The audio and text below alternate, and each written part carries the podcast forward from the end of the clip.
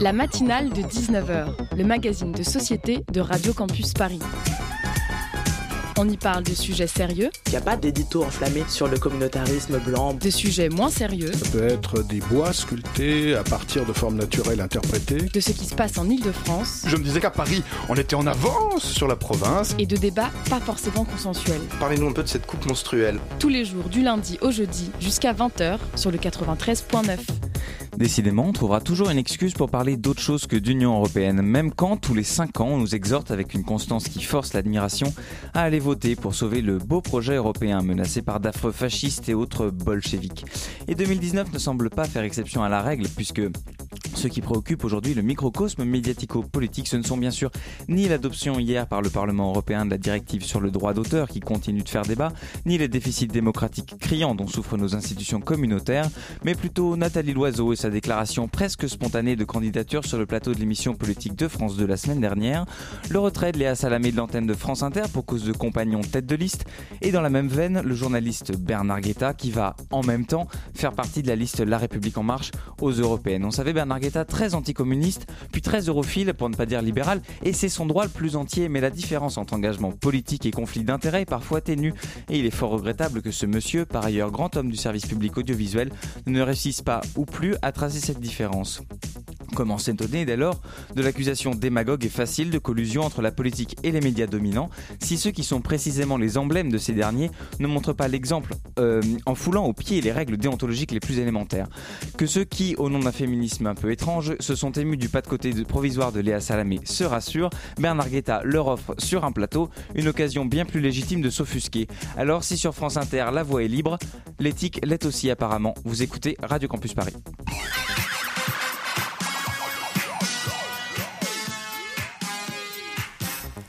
Bonsoir à toutes et à tous, bienvenue dans la matinale de 19h. Coup de projecteur ce soir sur ce qui restera probablement l'un des plus gros scandales industriels de ces dernières décennies, celui impliquant l'entreprise pétrolière américaine Texaco, devenue, euh, enfin rachetée par une autre entreprise, pardon, entre temps, partie exploiter des puits de pétrole en Amazonie dans les années 60, en y laissant au passage près de 70 millions de litres de déchets toxiques. Damien Roudot, illustrateur de la bande dessinée Texaco et pourtant nous vaincrons, écrite par Sophie Tardy-Joubert et Pablo Fajardo, paru aux éditions des Arènes, sera à notre micro dans un instant. Puis dans la deuxième deuxième partie de cette émission, nous recevrons euh, Colin Fussnacker, secrétaire de l'association Hypothémuse et organisatrice au sein du pôle artistique de cette émission, euh, chargée de la programmation du festival Marmite Artistique dont la 14e édition a lieu jusqu'à vendredi à l'université Paris-Nanterre, à la ferme du Bonheur à Nanterre également et à la Marbrerie à Montreuil pour la soirée de clôture. Et pour agrémenter ce beau programme, Louise Cocar et Lucie Brianceau viendront comme chaque mercredi nous livrer leurs chroniques respectivement à 19h34 et en fin d'émission. Vous écoutez le 93.9 FM, bienvenue dans la matinée de 19h.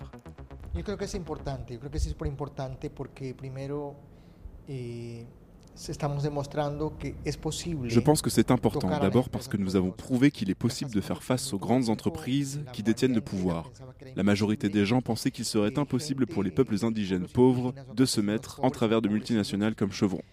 Mais nous pouvons les obliger à assumer leurs responsabilités à réparer le mal qu'elles ont causé et nous pouvons les empêcher de commettre des crimes comme ceux perpétrés par Chevron en Amazonie équatoriale.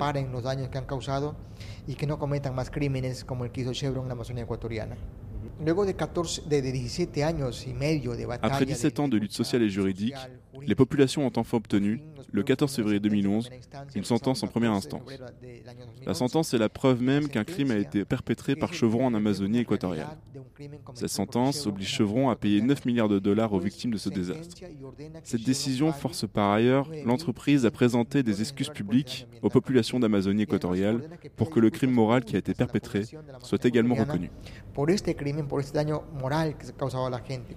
On vient d'entendre la voix de Pablo Fajardo, avocat, qui a lancé l'alerte sur ce scandale euh, Texaco. Damien Roudot, bonsoir. Bonsoir.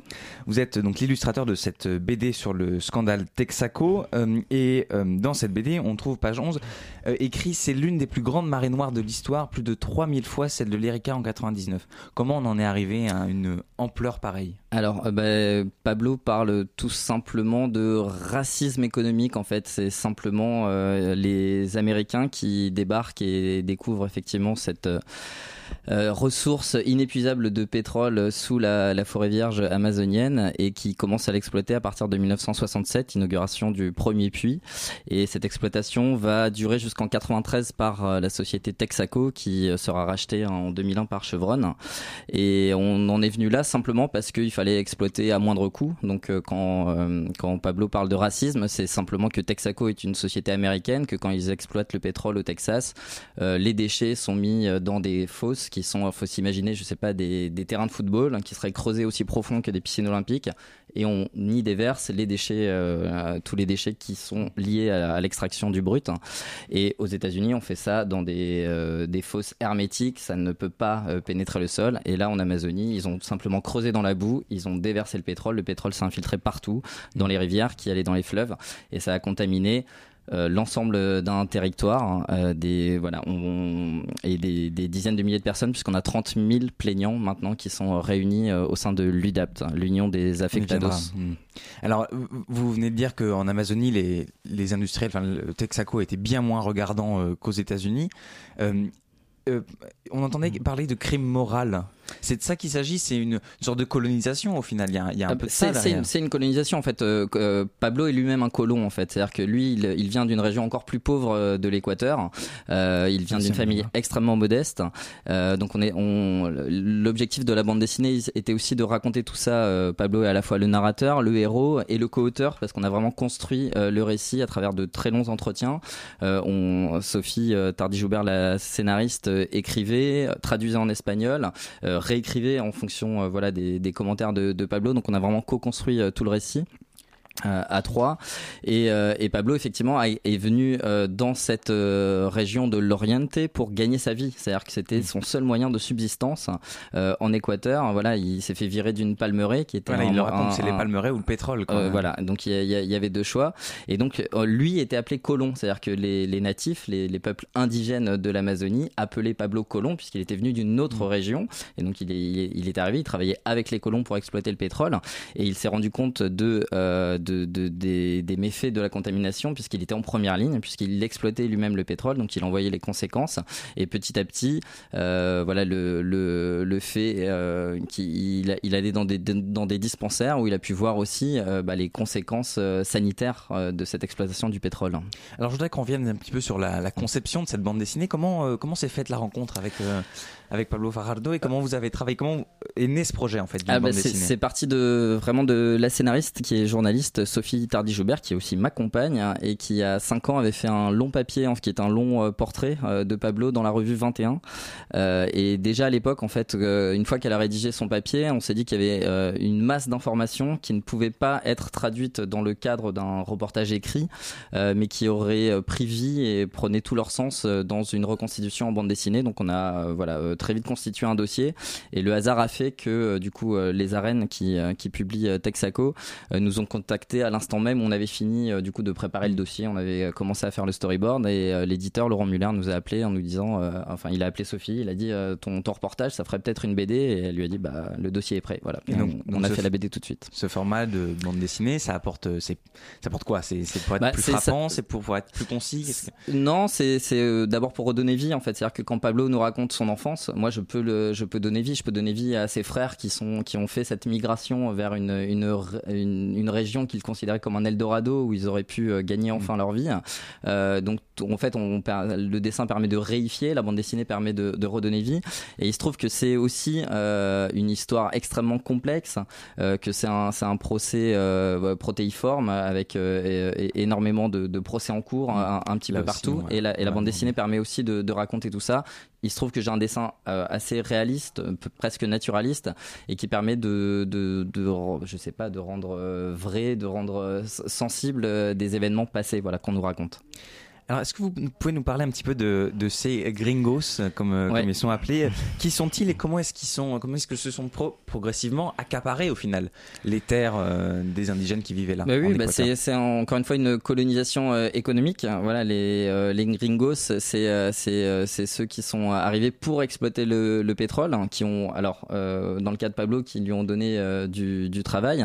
les, les gringos, c'est aussi maintenant ceux qui qui qui aident à dénoncer aussi cette, cette contamination. Voilà, les, les, gringos qui étaient, qui étaient les colons, ils se rendent compte aussi, c'est-à-dire qu'aujourd'hui dans, dans, dans, la lutte, il y a tout un enjeu médiatique qui, qui fait que Pablo s'appuie aussi maintenant sur des gringos comme moi et Sophie, voilà, qui sont auteurs de bande dessinée, pour parler de ça en Europe. C'est-à-dire que nous, on sort une bande dessinée en France. La bande dessinée, ça n'existe pas en Équateur. Enfin, il y a, voilà, c'est un, un, objet de luxe. Euh, mais la lutte se passe maintenant à une échelle européenne. Euh, elle se, passe sur des traités qui se jouent à l'ONU. Elle se passe aussi à une échelle internationale. Et donc, c'est pour ça que Pablo est aujourd'hui, arrivé hier en France. Euh, et donc, il est ce soir là, le 27 mars, date de la sortie de la BD. Il est au Parlement. En fait, il est à l'Assemblée nationale pour fêter les deux ans d'un traité contraignant. Euh, qui euh, en fait oblige les multinationales à, respecter euh, les droits humains et environnementaux et rend en fait les filiales et les fournisseurs responsables vis-à-vis de, leur maison mère. Voilà. Et vous racontez aussi dans, cette BD une partie un petit peu plus plus sombre un petit peu de, cette histoire, enfin encore plus sombre de cette histoire si, si, je puis me permettre il, il s'agit de, de, de viols sur les femmes euh, indigènes, mmh. il s'agit euh, de meurtre, c'est presque un meurtre en fait ce qui se passe sur ce chef euh, indigène qui est invité à déjeuner. Il s'agit de colonisation en fait. Oui, mais comment, comment vous expliquez que ces, ces choses-là, on parle beaucoup du scandale écologique, on parle de la pollution, mmh. on parle de tout ça, mais comment est-ce que vous expliquez que ces atrocités, ces exactions soient si peu connues euh, soit la face cachée un petit peu de ce scandale Alors bon, nous, on, déploie le récit sur 130 pages de bande dessinée pour aussi euh, montrer ses à côté. C'est-à-dire qu'il n'y a effectivement pas que euh, les 30 000 victimes. quand on parle des 30 000 victimes, c'est celles qui sont dans la class action contre Chevron, mais il y a aussi toutes celles qui sont décédées, il y a toutes celles qui n'ont jamais porté plainte, il y a toutes celles qui sont malades de cancer et qui sont qui, qui ne poseront jamais euh, ces, maladies euh, en justice, mais euh, tous ces à côté-là, ils sont, ils sont intrinsèques de toute façon à, toute colonisation. On a des, gens qui sont arrivés pour exploiter le pétrole sur des terres qui ne leur appartenaient pas. Il y a, voilà, on, on, essaie de donner vie aussi et de, de, de montrer toute la violence que ça comporte effectivement de voilà cet accaparement économique. Et hum, vous, vous montrez aussi un petit peu, hum, vous en avez parlé, ces colons qui venaient de, terres encore plus pauvres, qu'on a appelés colons, mais qui en fait étaient mhm. aussi des victimes du, système. Et vous montrez dans, la bande dessinée un peu le contraste entre hum, le mode de vie à l'intérieur des exploitations euh, Texaco, qui sont comme des villes dans la ville, un mhm. peu enfermées, avec euh, des, des, des enfin, on suppose que c'est des cadres qui ont des, des euh, tout le confort à mmh. disposition et à côté, à l'extérieur, des villages qui se sont construits un peu ad hoc, enfin, de, nulle part, euh, avec euh, des, voilà, c'est l'électricité 6 heures par jour. Comment euh, comment est-ce que vous pouvez nous raconter un petit peu comment comment quelles étaient ces conditions de vie là? Bah, c'est c'est ce que voilà c'était les prémices des gated communities qu'on a euh, aujourd'hui euh, un, petit peu partout quoi. Enfin voilà alors maintenant de toute façon on, peut le voir aussi dans l'urbanisation dans Paris et sa banlieue finalement. Là c'était de manière extrêmement caricaturale puisqu'effectivement il y a des il y a des murs d'enceinte il y a des barrières. À l'intérieur de de la zone de Texaco on a l'électricité 24 heures sur 24 on a accès à l'eau courante et tout autour euh, c'est laissé en déshérence puisque ce sont les travailleurs pauvres mm. euh, qui, qui, font le hard work et, voilà qui vont prendre le matin le petit déjeuner qu'on appelle le pétroléo où on a euh, du riz, des œufs, voilà pour mm. tenir la, la cadence toute la journée. Donc voilà, ce, ce contraste-là, il est, il est violent urbanistiquement, mais il est, il est toujours à l'œuvre un peu partout. Alors, vous écrivez que donc Texaco est parti en, 1992, 1993, mhm. euh, de, de l'Amazonie, et certains ont qualifié, je vous, cite, hein, certains ont mhm. qualifié la contamination provoquée par Texaco de Tchernobyl de l'Amazonie. Oui, alors ça c'est toujours les formules journalistiques. Là encore, euh, ça recouvre quoi justement Eh ben, ça, ça, ça, ça, recouvre ce dont on parle, c'est-à-dire qu'il y a l'exploitation de 300 puits et de centaines de fosses en fait qui sont des piscines. Donc encore une fois, je, voilà, c'est ces chiffres que nous on y a été, mais voilà, c'est quand on parle de 30 000 victimes qui ont porté plainte, effectivement, c'est de la contamination euh, dont on parle et une contamination euh, dont rien n'a été fait en fait. C'est-à-dire que le, les, les fosses sont toujours là, euh, les les plaignants organisent un, toxic tour euh, qui consiste à aller voir justement en quoi consistent ces fosses et on se retrouve sur des lacs de pétrole, donc où simplement c'est solidifié la couche supérieure euh, et donc on flotte sur vraiment un, lac de pétrole. Donc faut, il, voilà et cette contamination euh, se poursuit encore aujourd'hui. Rien n'a été fait pour essayer d'y remédier et ils ont obtenu donc euh, en 2011 la, une condamnation qui est la plus grande condamnation à 9 milliards et demi de dollars en euh, euh, c'est la plus grosse condamnation dans un procès écologique. C'est vraiment la première fois que des populations arrivent à faire tomber une multinationale. Les populations ont trouvé que ce n'était pas suffisant, puisqu'on parle de 30 000 plaignants et d'un de, territoire de, de 40 000 hectares à, à, remédier. Et Chevron a été condamné en appel à 18 milliards de dollars. Alors, on va, on va venir à, tout ce, ce volet euh, judiciaire. Damien Roudot, euh, vous restez avec nous. Mm. On se retrouve dans un petit instant sur Radio Campus Paris.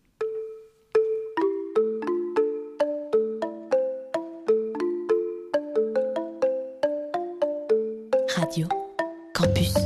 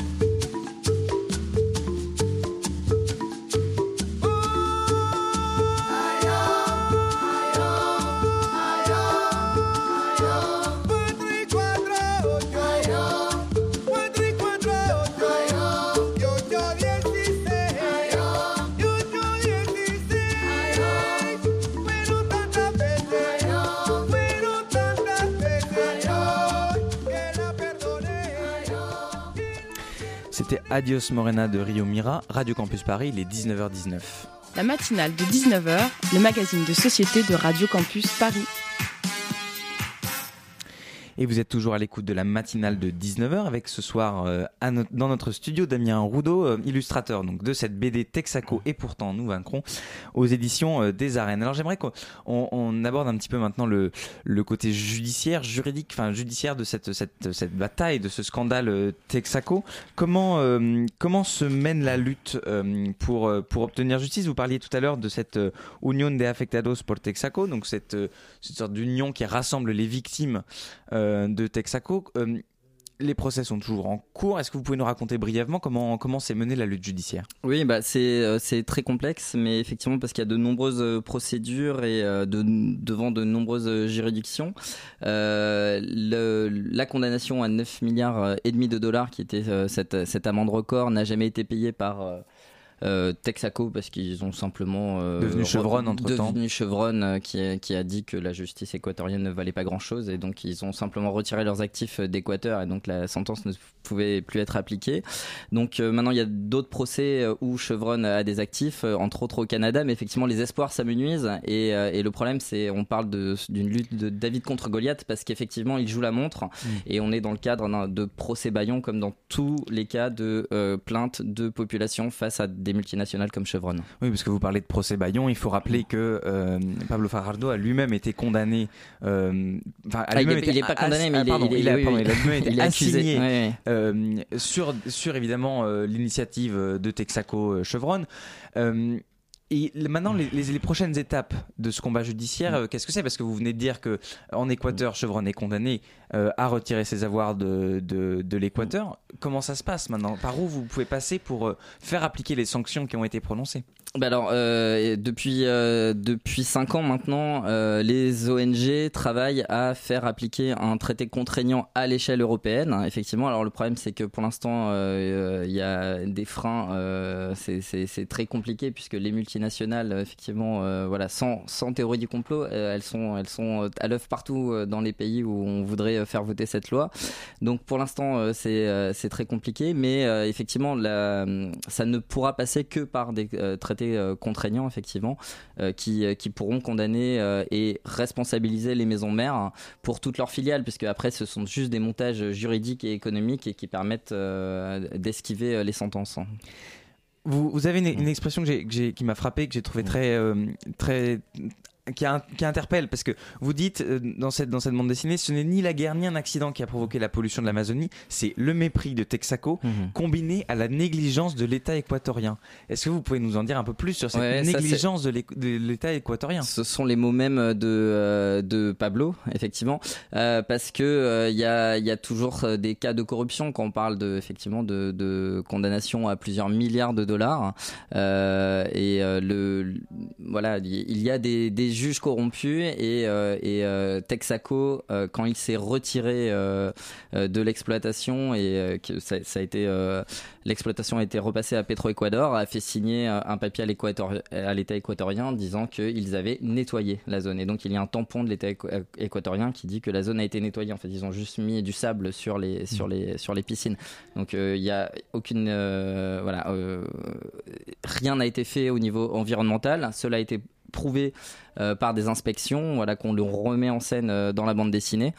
Euh, donc maintenant, effectivement, ça, ça se joue à l'échelle internationale. Et en fait, ce, pro, ce procès Chevron et cette lutte des populations est, est, simplement symptomatique de toutes, toutes les luttes qui sont voilà, totales au Nigeria. Enfin, on a, on, a des dizaines et des dizaines. Parce que vous dites que l'Amazonie n'est pas un cas isolé. Il y a d'autres scandales dans le monde. Évidemment, c'est pour ça que, voilà, malgré les, les, stickers de mm. l'éditeur, on ne veut pas parler de la plus grosse. C'est l'une des plus grandes pollutions euh, euh, pétrolière de l'histoire. Hein, voilà, mais il y en a bien d'autres, et ce n'est que euh, à l'échelle européenne et internationale euh, hmm. que l'on pourra euh, enfin euh, faire tomber ces, ces, multinationales qui utilisent toujours aussi les mêmes procédés de procès baillon, d'intimidation, de criminalisation des, des, soutiens, des aides. C'est-à-dire que Pablo a 11 procès contre lui en, en, ce moment. Tous les soutiens, tous les étudiants qui sont venus l'aider, tous les, tout, même les, les, les, personnalités médiatiques qui à un moment ont essayé de s'impliquer dans, dans, dans, la lutte par solidarité,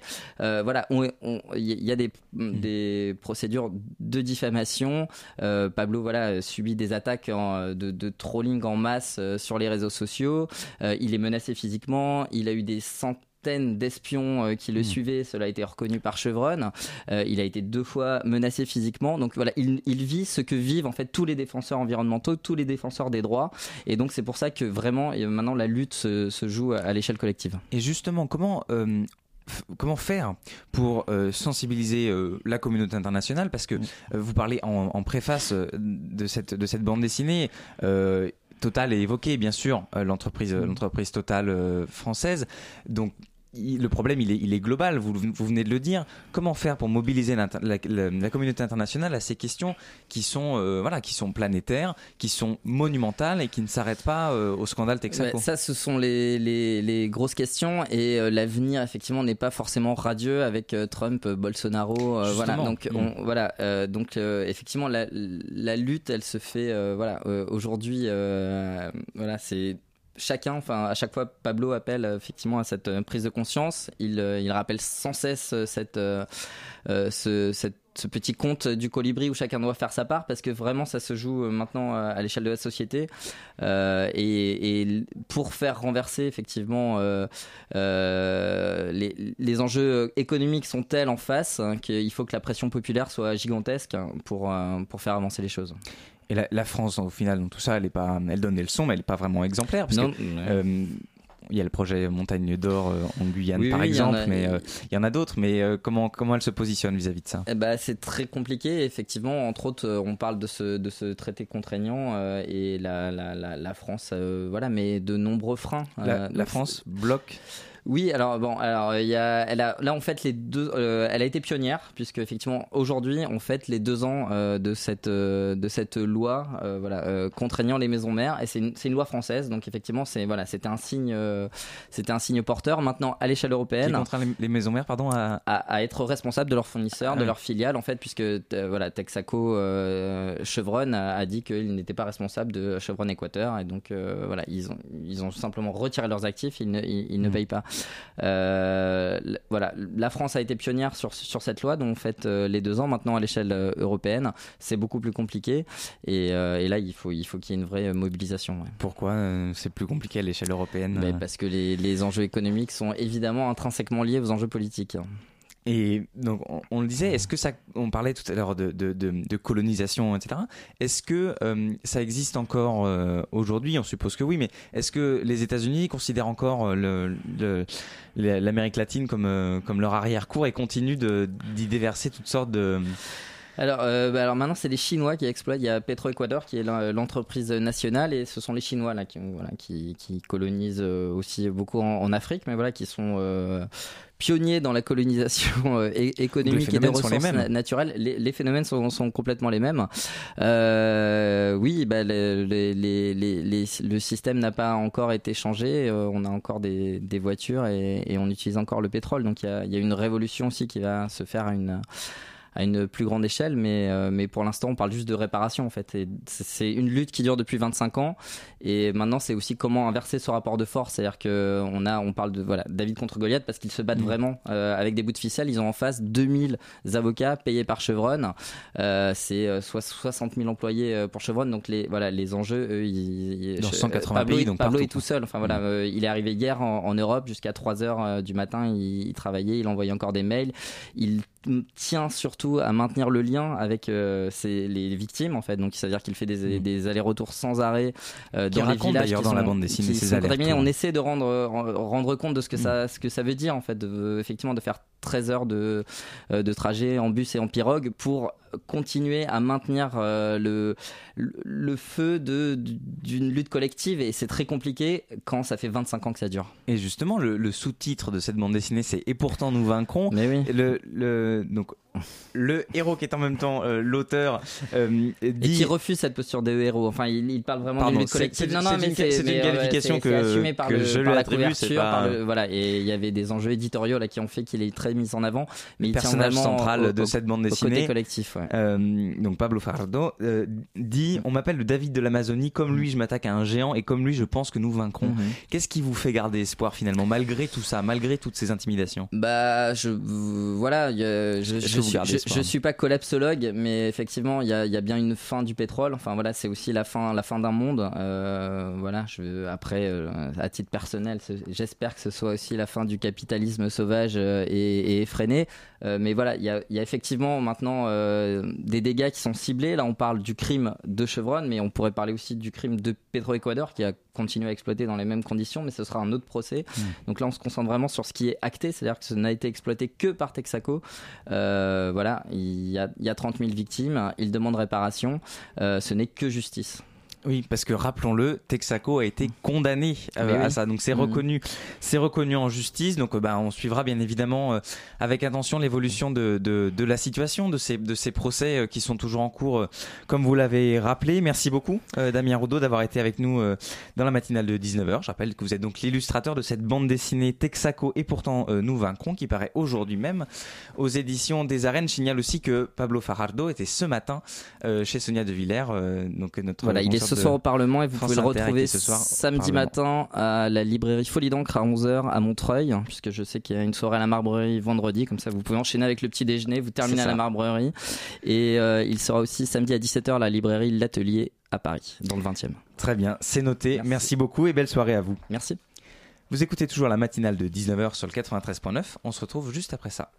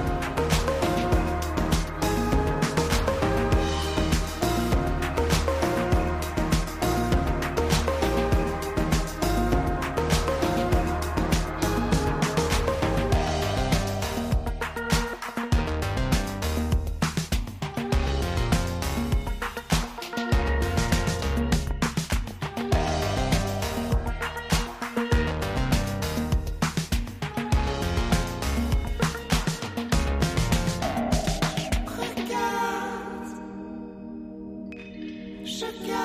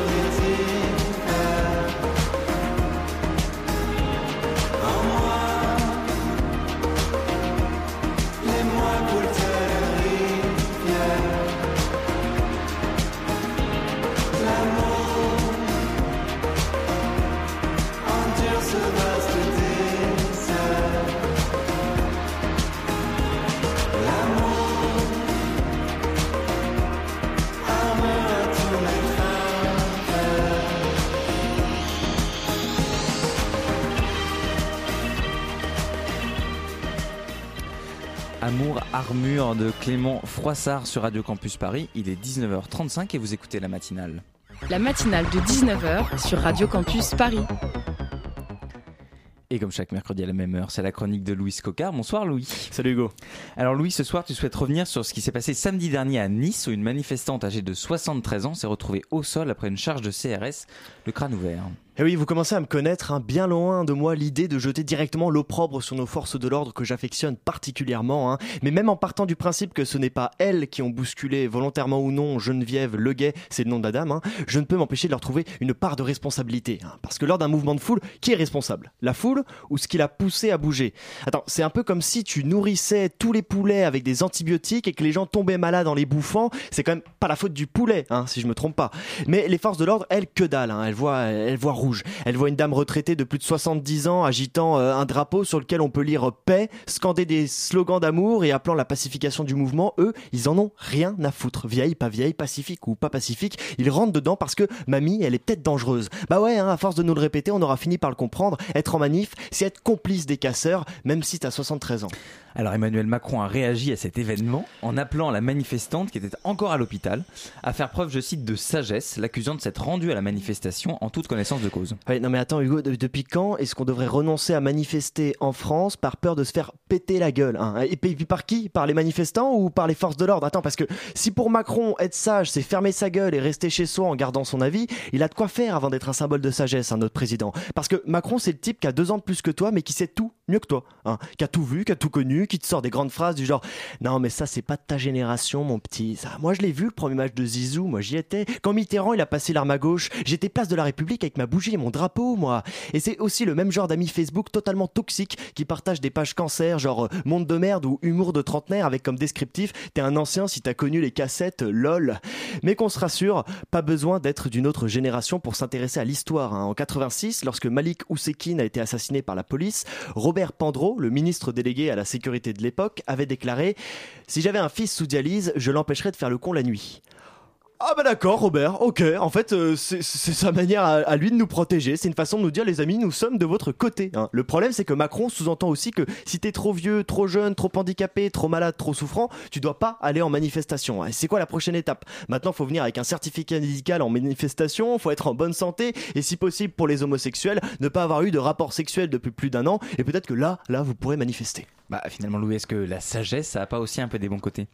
Et eh oui, parce que ce conseil, hein, Hugo, des grands noms l'ont appliqué bien avant Emmanuel Macron. En effet, Christophe Mahé, avant lui, eh ben, ça fait trois ans qu'il n'a pas sorti d'album. Et ça, Monsieur Macron, c'est une excellente forme de sagesse. Quand Manuel Valls a stoppé sa carrière politique française pour aller se manger une démontada électorale au municipal de Barcelone, c'était aussi une forme de sagesse et on ne peut que l'en féliciter et même l'en remercier. Hein. Je vais finir avec une anecdote. Sachez qu'au conseil, constitutionnel siègent Laurent Fabius, 72 ans, Michel Pinault, 71 ans, Jacques Mézard, 71 ans également, Alain Juppé 73 ans et Valérie Giscard d'Estaing 93 ans. Hein. Peut-être qu'il serait temps de faire comme Abdelaziz Bouteflika qui a renoncé à un cinquième mandat de président d'Algérie, faire preuve de sagesse, tout simplement. Eh ben merci Louis et la semaine prochaine pour une chronique euh, tout en sagesse. Euh, il est 19h39 et vous écoutez toujours la matinale de 19h. La matinale de 19h sur Radio Campus Paris.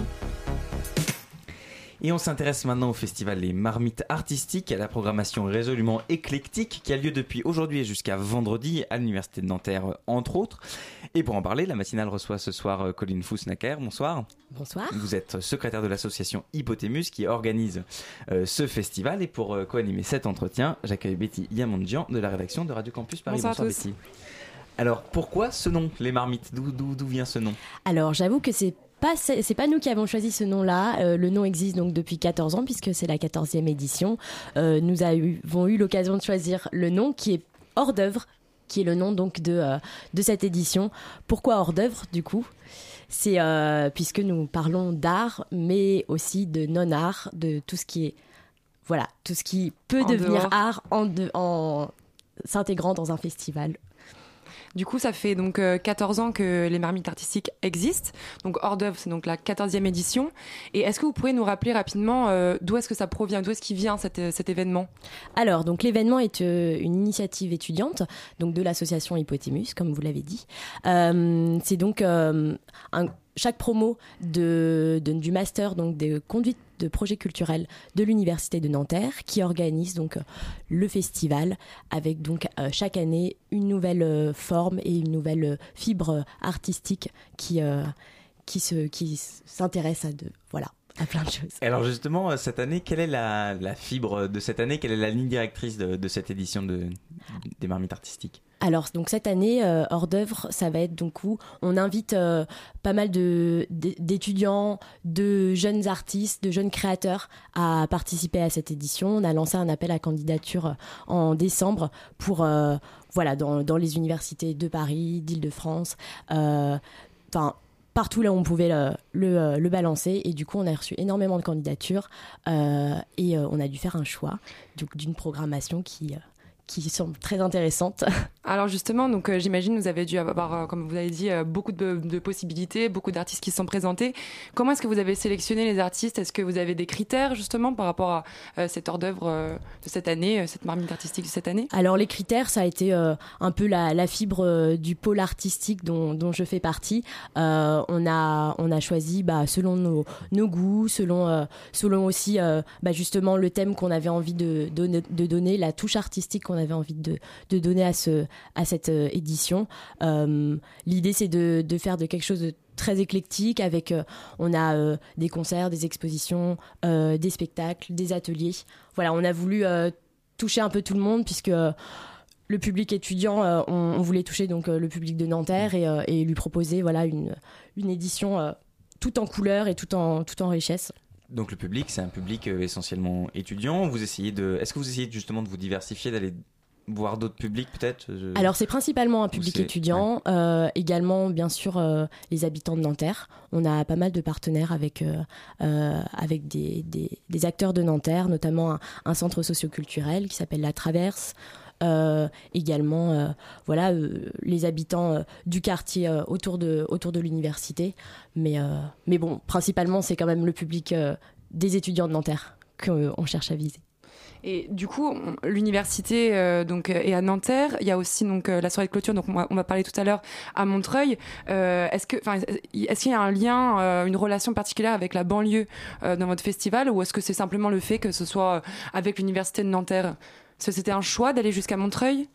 Alors euh, c'était un choix d'aller à Montreuil, c'est surtout euh, donc la soirée de clôture va se dérouler à la Marbrerie, la Marbrerie qui est une salle euh, très chouette avec avec un fort potentiel. Donc voilà essentiellement la raison pourquoi on est allé à Montreuil. Mais mais après l'idée c'est quand même de rester principalement bah, sur le campus, mais également aux alentours du campus puisque on a une soirée qui a déjà commencé là à 19h30 à la basse cour qui est une salle de concert où on présente enfin des artistes de euh, d'un groupe de rock et un groupe de rap. À Nanterre. À Nanterre, mm. voilà. Et demain, nous avons également une autre soirée à la hum, ferme du bonheur pardon euh, où va se dérouler également à Nanterre mm. également à côté de la faculté euh, où va se dérouler une soirée plutôt performance et musique acoustique et alors, comment s'est renouvelé un petit peu ce, festival au cours de ces 14 dernières années? Qu'est-ce qui, qu'est-ce qui a changé? Alors, qu'est-ce qui a changé? Ça, ça dépend à chaque fois de. Euh, voilà, du, le format est toujours le même, ça se déroule en général sur trois jours. Euh, c'est souvent pluridisciplinaire. On, enfin, toutes les éditions ont, voulu euh, apporter. Voilà plusieurs, euh, plusieurs formes d'art, etc. Mais euh, qu'est-ce qui change? C'est surtout euh, les organisateurs et, et, et, les, les, artistes qui sont présents. Et puis chaque année avec un, un public, bon, étudiant, mais, mais toujours très différent. Après l'année dernière, par exemple, ils ont eu une édition donc qui fêtait les 50 ans de mai 68. Donc ils ont axé leur programmation sur le désordre que, euh, que, pouvait, euh, que pouvait avoir euh, mai 68, mais également le désordre qui peut se retrouver dans l'art. Et, et, cette année, du coup, hors d'œuvre, donc plutôt, comme je vous disais, sur la transversalité de l'art, sur tout ce qui peut se retrouver hors cadre. Est-ce qu'il y a aussi ce côté engagé, ou comme l'année dernière, ou est-ce que c'est complètement différent? Pas tellement, pas tellement d'engagement, en tout cas politique. Enfin, c'est plutôt, là, on est plutôt sur d'écrire la folie un petit peu mhm. de, de l'art. Une réflexion qui euh, va au-delà euh, de, euh, de l'art, comme ben, l'indique le titre et la thématique de cette année alors? Oui, tout à fait. Il y a, par exemple, on, a, on a pas mal de choses sur, comme je vous disais, la, la transversalité de l'art, comment on peut retrouver différents... comment dire par exemple, on a une performance qui parle euh, de contes euh, illustrés avec du dessin. On a euh, de la radio qui va s'inscrire dans du théâtre. Mm. Voilà, on essaye de d'amener et de et de rassembler un petit peu euh, plusieurs formes art- artistiques. Et de décloisonner euh, tout ça. Colline vous restez avec nous. On va continuer donc à parler de ce festival Les Marmites Artistiques juste après une courte pause.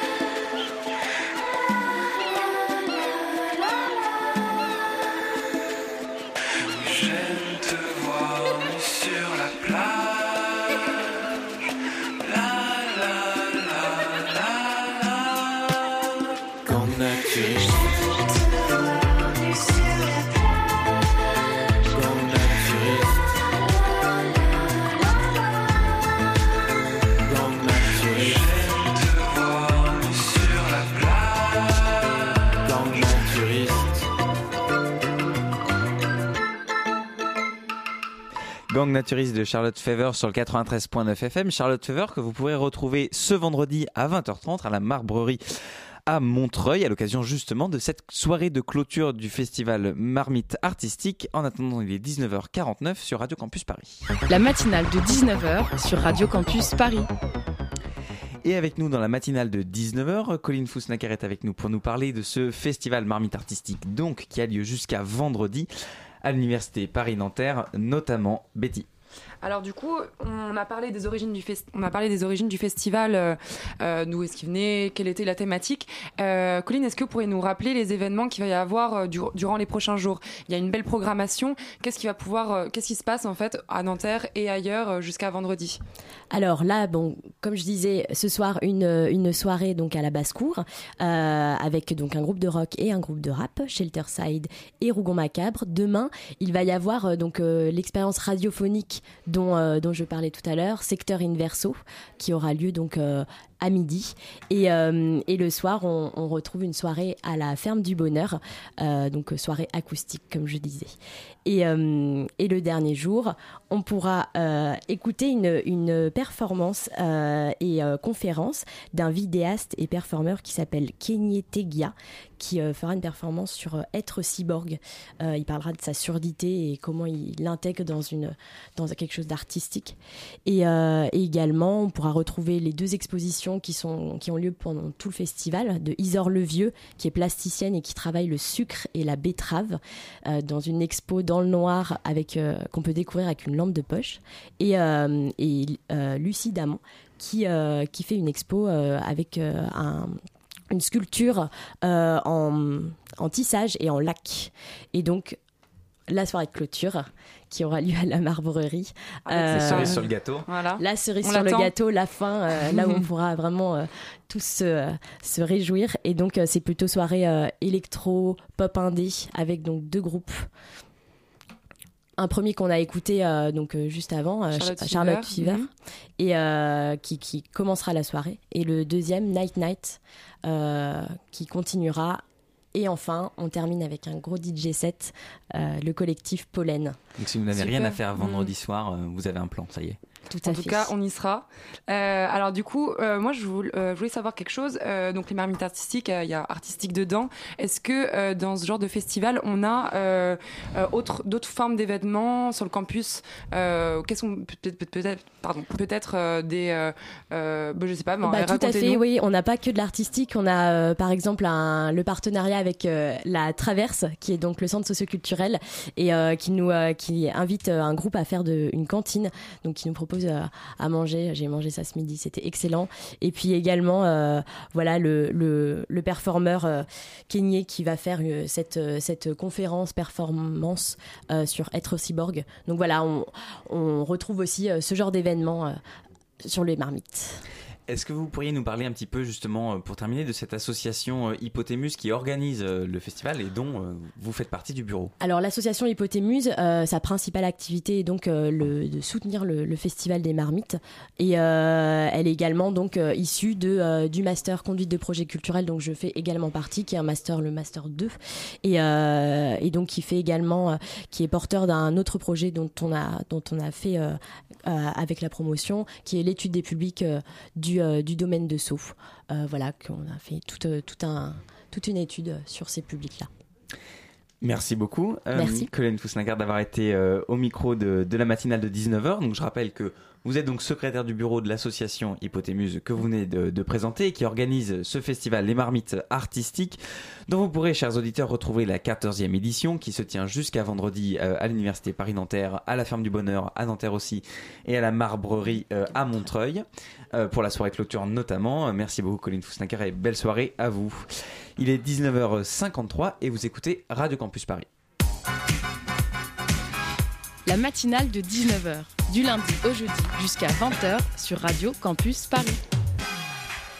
Et c'est l'heure de la chronique de Lucie Brianceau qui, comme euh, chaque mercredi, vient nous faire part un petit peu de, de ses aventures. Et alors, après nous avoir parlé de ton rendez-vous euh, chez l'ophtalmologue, Lucie, et comme il t'arrive de parler sexualité, tu as soudain eu envie de mêler les deux sujets. Et voilà que tu nous contes tes aventures chez le gynécologue. Salut Hugo. Alors après des mois à faire l'autruche concernant ma contraception, je me suis enfin décidée à prendre rendez-vous chez le gynécologue. Mais une des raisons qui faisait que je ne trépignais pas de joie à l'idée d'y retourner, c'est que j'avais peur qu'il ne prenne pas en compte mon avis. Je m'explique. Au début de ma sexualité, j'avais pris la pilule et je l'avais pas du tout tolérée. Saut d'humeur, irritabilité, prise de poids. Je pouvais me mettre à chialer si on n'avait pas fermé le bouchon de la mayonnaise. Pas l'idéal quoi. Cette fois, j'étais bien décidée à me faire poser un DIU dispositif intra-utérin, plus communément appelé stérilet en cuivre, se présentant sous la forme d'un T que l'on introduit dans l'utérus. C'est le seul moyen de contraception qui est garanti sans aucune hormone. Certains gynécologues refusent de le poser aux jeunes filles n'ayant pas eu d'enfants, prétextant que cela n'est pas adapté, voire pourrait les rendre stériles. Je tiens quand même à préciser que la Haute Autorité de Santé a publié un rapport assurant que le DIU est un moyen de contraception sans danger pour n'importe quelle femme. Certaines de mes amies ont dû voir deux ou trois gynécos avant de pouvoir se faire poser un stérilet. Dans le parcours du combattant qui est celui du choix du gynécologue de tes rêves, tu dois d'abord- faire face à une épreuve pécuniaire. Car soit il est conventionné secteur 1, et donc si tu disposes d'une mutuelle et d'une assurance maladie, tu ne paieras rien. Soit il est conventionné secteur 2 ou 3, et tu peux vite te retrouver à payer 100 euros pour une simple consultation. J'ai fini par trouver un médecin qui avait l'air suffisamment sympathique pour que j'accepte de lui montrer mon entrejambe au premier rendez-vous. Le gynéco, c'est le seul médecin dont tu regardes en amont les photos sur Google, histoire de te rassurer en essayant d'en choisir un qui n'a pas trop une tête de pervers psychopathe. Et le jour J est arrivé. Clairement, je ne faisais pas la maline, j'ai eu de la chance. Je suis tombée sur un médecin bienveillant et professionnel. Je dis chance, car ce n'est pas vraiment le cas pour toutes. Si le courage vous prend, chers auditeurs et auditrices, d'aller faire un tour sur le Tumblr Paye ton gynéco, vous pourrez lire les témoignages de femmes ayant subi des violences verbales ou physiques dans le milieu de la gynécologie. Pendant le rendez-vous, mon gynécologue a dû voir que j'étais pas à l'aise, car pour la première fois de ma vie, quelqu'un m'a dit Très bien, jeune fille, après que j'ai écarté les cuisses. En même temps, il a l'habitude de faire ça, il voit des vagins tous les jours, c'est son élément, alors il te tape la discute. Jamais de ma vie, j'aurais cru que je devrais répondre à la question. Mais votre nom de famille, là, Brianceau, c'est pas vendéen En ayant quelqu'un qui introduit un spéculum dans mon intérieur. Après avoir répondu affirmativement à sa question, j'ai eu le droit à Et vos parents, ils habitent où?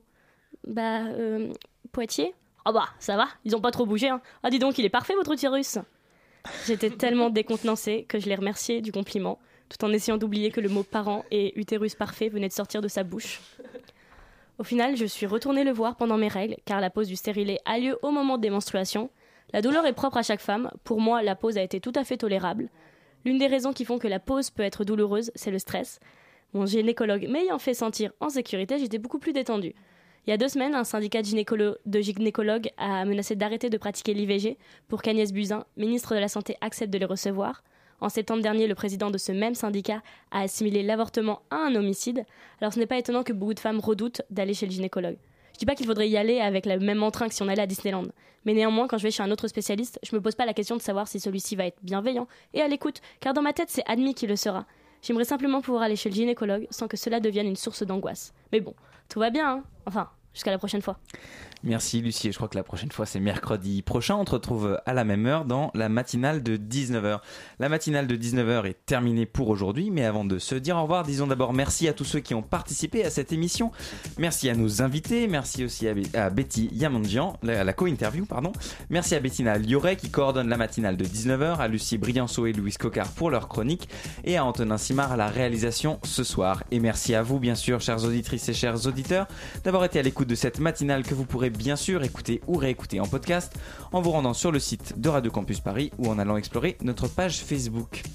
On passe tout de suite, et comme chaque mercredi, le relais à Extérieur Nuit, l'émission de cinéma de Radio Campus Paris, et à Léa ce soir. Bonsoir. Bonsoir. De quoi allez-vous nous parler ce soir? Et ben ce soir, euh, on revient de Série Mania, en tout cas d'une première partie de Série Mania. On va vous parler euh, en exclusivité de la dernière série Netflix Chambers avec Uma Thurman qu'on a eu la chance de découvrir hier soir à Lille. On vous parlera aussi des séries à venir de Arte comme Eden ou Mytho de Fabrice Gobert. On parlera de la dernière vague de The Virtues, la dernière création de Jack Thorne, mais aussi de Blackout, une série russe. euh, et de This Is Us, la saison 3, déjà disponible sur Netflix. On vous parle aussi cinéma, puisqu'on vous parlera de Gentlemen Cambrioleurs, de Sunset et de Boys Erased, sans oublier le dernier Tim Burton, Dumbo. Parfait, on reste à l'écoute de Radio Campus Paris. La matinale revient pour sa part demain à la même heure, 19h. Belle soirée